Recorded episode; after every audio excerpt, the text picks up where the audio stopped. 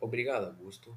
Aqui, agora nós vamos comparar um gráfico da urbanização brasileira ao longo dos anos e a urbanização mexicana. Só que dessa vez eu só vou falar da brasileira.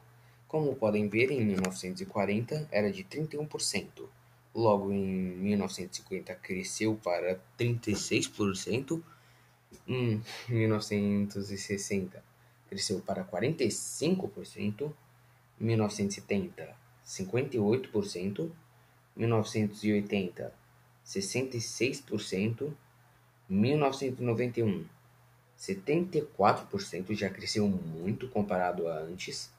No ano 2000, 81% e em 2010, 84%. Obrigado. Agora o João vai comparar com o gráfico mexicano.